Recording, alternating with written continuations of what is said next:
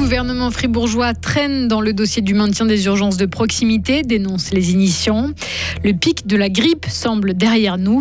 Et puis attention au montant et au type de frais que vous voulez déduire de vos impôts. Les règles évoluent cette année, on vous explique. Et pour ce qui est de la météo, demain jeudi, le ciel sera nuageux avec quelques averses le matin, de timides éclaircies l'après-midi.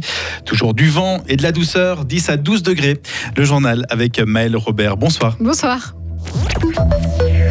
La votation sur le maintien des urgences hospitalières 24 heures sur 24 pourrait bien être repoussée d'un an. Puisqu'aujourd'hui, le gouvernement fribourgeois demande au Parlement un délai supplémentaire pour pouvoir élaborer un contre-projet.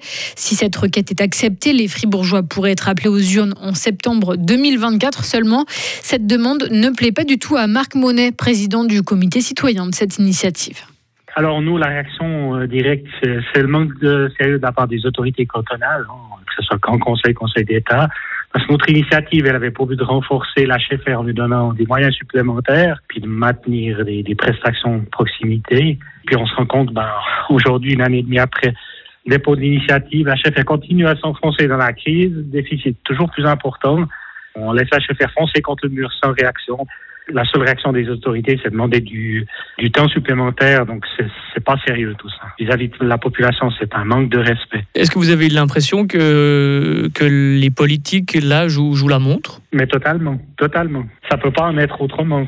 S'ils n'arrivent pas à trouver un compte projet, un texte suffisamment fort pour que, que le Grand Conseil accepte le compte projet, ben, la seule mesure, c'était certainement ça. C'était de de gagner du temps et puis de, de reporter la votation d'une année. Les députés fribourgeois se prononceront sur cette demande de délai supplémentaire au mois de février. La grippe n'a pas progressé en Suisse cette semaine. Après avoir enregistré un pic juste avant Noël, le nombre de consultations médicales liées à cette épidémie est redescendu, selon l'Office fédéral de la santé publique. Sans surprise, ces dernières semaines, ce sont les enfants de moins de 4 ans qui sont le plus allés chez le médecin à cause de la grippe. La grippe qui accentue encore les difficultés d'approvisionnement en médicaments. Il devient ainsi de plus en plus difficile de trouver de l'ibuprofène, du paracétamol ou du sirop pour la toux? La pénurie d'antidouleurs guette la Suisse, mais aussi les pays voisins.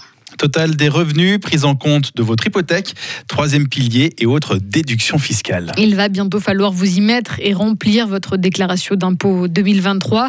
Simple démarche administrative